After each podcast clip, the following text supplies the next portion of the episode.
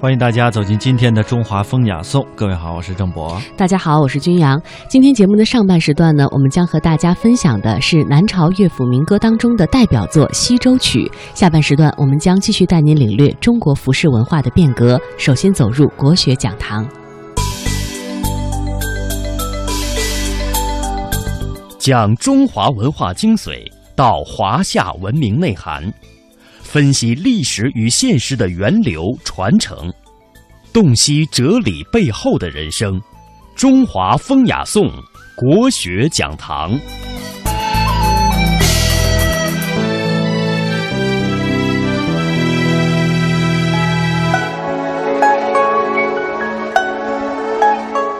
西洲曲》是南朝乐府民歌名，最早呢著录于徐陵所编的《玉台新咏》。《西洲曲》是南朝乐府民歌当中最长的一首抒情诗篇，历来被视之为是南朝乐府民歌的代表作。沈德潜这样称：“序序相生，摇曳无穷。”在诗中描写了一位少女从初春到深秋，从现实到梦境，对钟爱之人的苦苦思念，也洋溢着浓厚的生活气息和鲜明的感情色彩，表现出了鲜明的江南水乡特色和纯熟的表现技巧。我们先来听一听这首《西洲曲》的朗诵。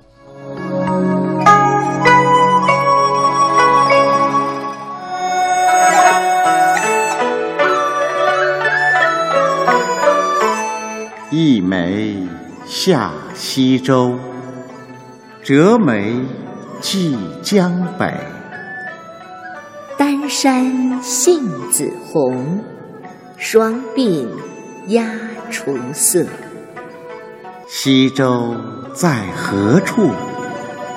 两桨桥头渡。日暮伯劳飞，风吹乌旧树。树下蓟门前，门中露翠帘。开门狼不至，出门采红莲，采莲南塘秋，莲花过人头。低头弄莲子，莲子清如水。置莲怀袖中，莲心彻底红。一郎郎不至，仰首望飞鸿。鸿飞满西洲，望郎上青楼。楼高望不见，近日阑干头。阑干十二曲。垂首明如玉，卷帘天自高，海水遥空绿。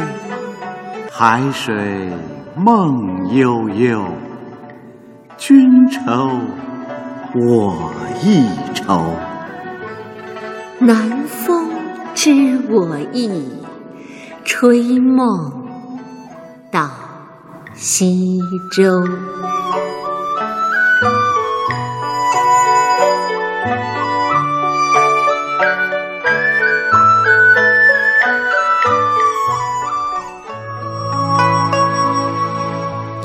刚才我们听到的这一首《西洲曲》，五言三十二句，是南朝乐府民歌当中少见的长篇，全文的感情都十分的细腻，可是可以说是这一时期民歌当中最成熟、最精致的代表作之一。折梅寄江北，女主人公折梅一枝，唤起对过去西洲梅下相会的回忆，因为思念情人想去西洲，于是穿上了杏子红的单衫，梳起了鸦雏色的头发。一折一穿一梳，动作呢看似非常的随意，却展现出痴心女子对爱人思念之深的心境。诗歌的第七句到第十二句，写出了少女沉浸于记忆相思当中，风吹叶落，误以为是情人足音，乃门中漏细电。从门缝当中探出头，等候情人的到来。这一个漏，表露出了急切害羞的少女情怀。但是情人依旧是无影无踪，心中的焦急之情再也抑制不住了。那接下来的时间呢，我们就更多的了解关于西洲曲的一些更深层的文学意义。《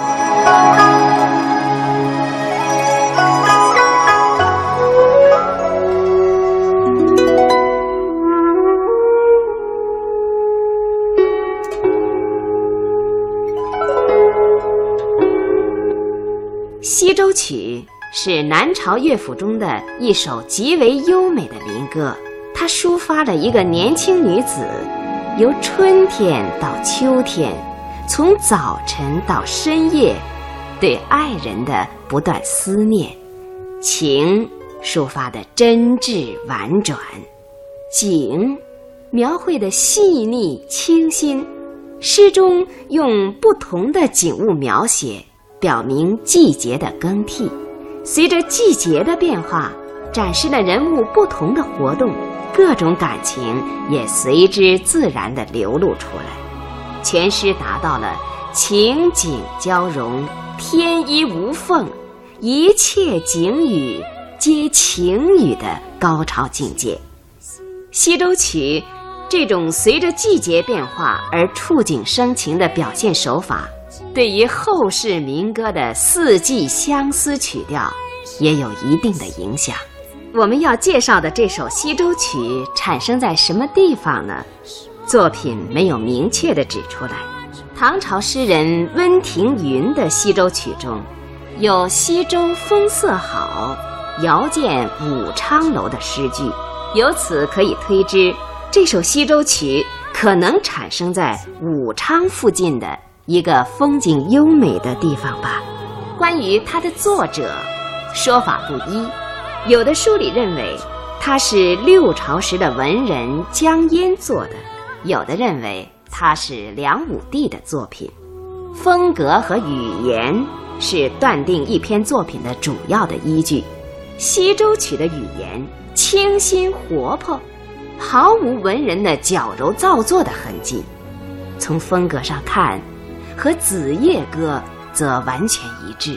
从文学史上看，当时的文人，包括最重视并且善于向民歌学习的鲍照等人在内，也没有写出一篇像《西洲曲》这样的民歌来。从《西洲曲》本身的形式来看，它长达三十二句，一百六十个字。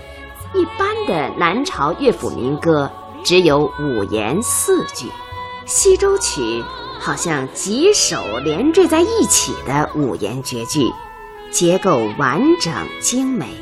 从以上这些特点可以推断，《西洲曲》是南朝乐府民歌发展到成熟阶段的，经过文人加工润色的作品。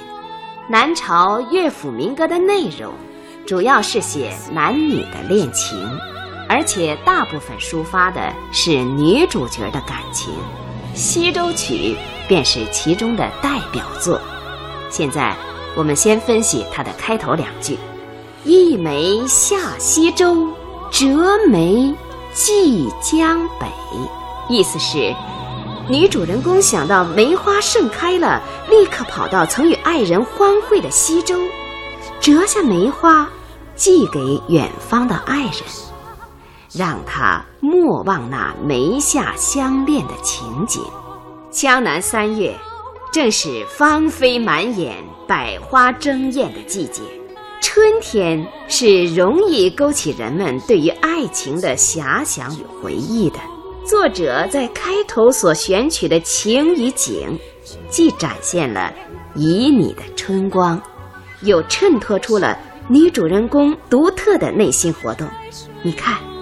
作品连用了“意”“下”“折”“寄”四个动词，节奏十分紧凑，充分说明了此刻这位女子感情是多么急切，心情是多么激动，简直到了一种不容片刻停留的程度。“折梅寄江北”的“寄”字有双重含义，它既有既远的意思，这当然是一种不可能实现的幻想，所以实际上，它是只能以梅作为爱情的寄托。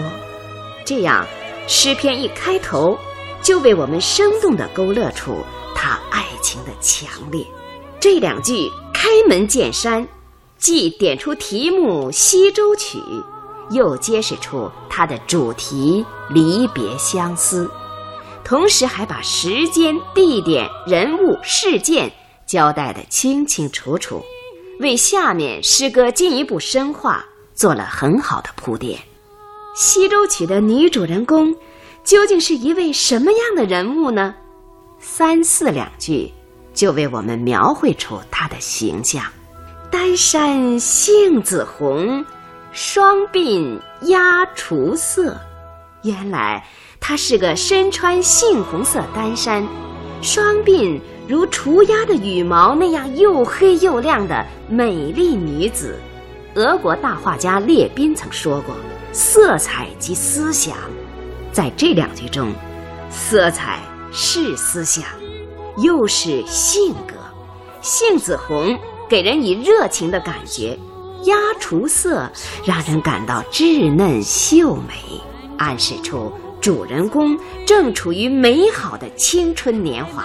民歌的作者并没有多费笔墨，仅用了两个对句，就描摹出这个女子的体态衣着，甚至她的音容笑貌似乎也已跃然纸上。然而作者深知。创造优美动人的形象，不能停留在静止的描绘人物的外形上，还要在行动中，在景物里去展现他的内心世界，这样人物才能生动感人。所以作者的笔又承接到开头两句：“西洲在何处？两桨桥头渡。”这两句意思是说。女子的家离西洲不远，由桥头渡船就可以到达。西洲在何处？只是一个虚设的问题，无需正面回答。它在这里是一个过渡句，上面与“一枚下西洲”相承接，下面引出女子的住家来，为她的活动再开辟一个场所。日暮伯劳飞，风吹乌桕树。伯劳鸟性喜单栖，而又多在夏天鸣叫。仲夏的黄昏是漫长而恼人的。习惯于孤栖的伯劳鸟，也许被熏风吹拂的感到了寂寞，于是由乌桕树上飞起，寻找它的伴侣去了。鸟儿本是无知的，现在连无知的鸟儿都尚且如此，那么有情的人儿又当如何呢？这两句，一方面是暗喻女子的孤单处境，另一方面点出时令已到初夏，树下及门前，门中。露翠钿，翠钿是用翡翠镶嵌的首饰，以妇女的首饰代指妇女，由部分代指整体的用法，是我国古典诗歌的传统手法。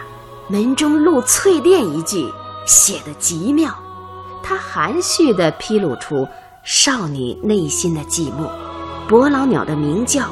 风吹门前乌桕树的响声，使他以为门外有人，所以急于出门看看是否是自己的爱人。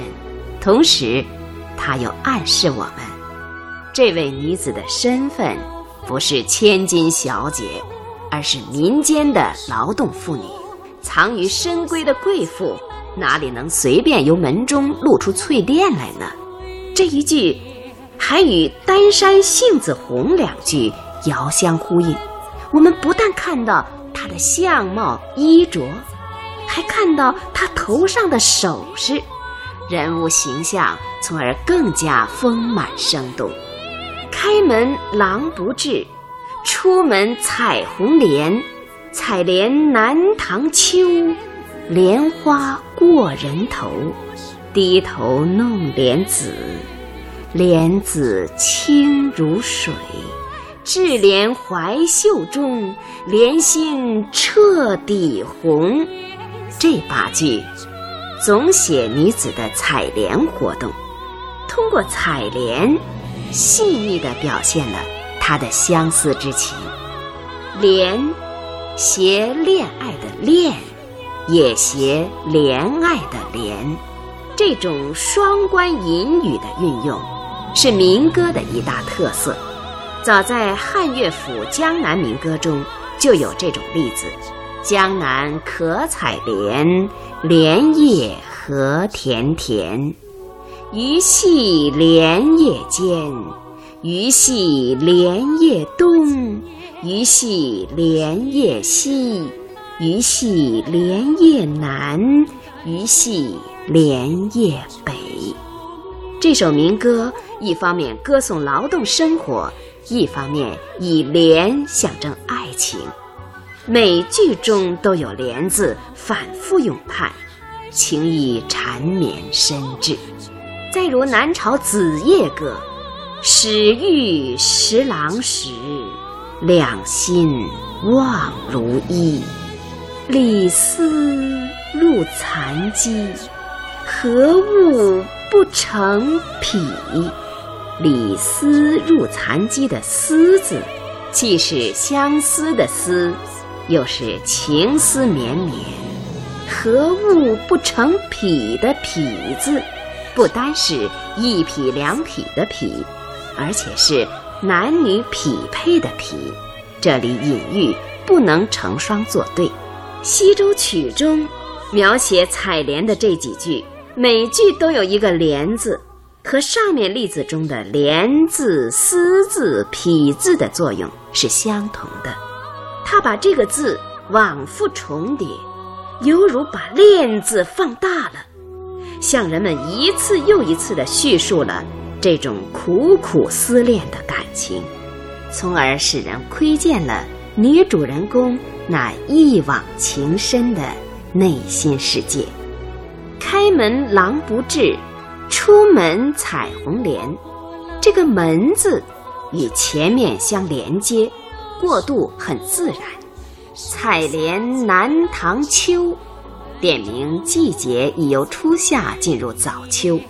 莲花过人头的环境极为美丽优雅，四处静悄悄，只有女子一个人置身于莲花的环绕中。这不正是向心爱的人倾吐自己情怀的好地方吗？低头弄莲子的举动，含有无限的深情。它不同于一般的采莲女，简单的把采莲当作劳动，而是通过采莲来排解自己心头的烦闷，又一次把莲子作为爱情的寄托。这个“弄”字用得非常好，它含有抚弄玩耍的意味，极为传神的表现了这个女子此时此刻。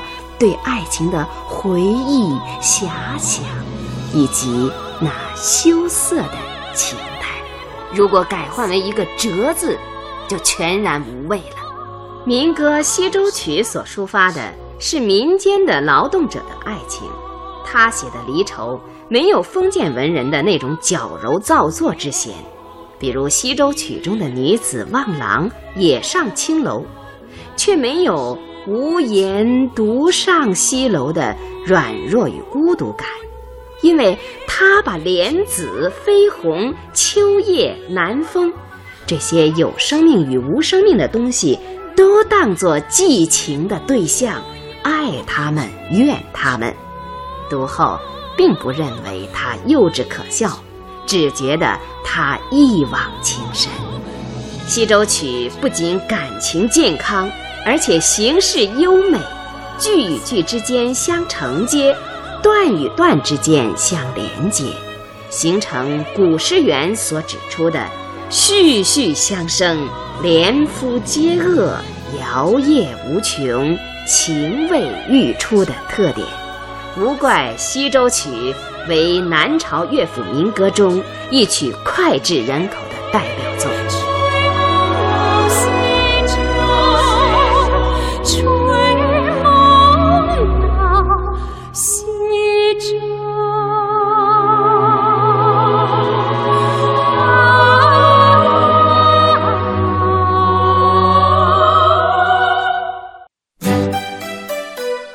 每天一小时，请随我们走进大观园，感受红楼儿女的情怀；每天一小时，随我们坐进白鹿书院，听诸子的治家格言；每天一小时，可邀李白品美酒，白居易赏梅花。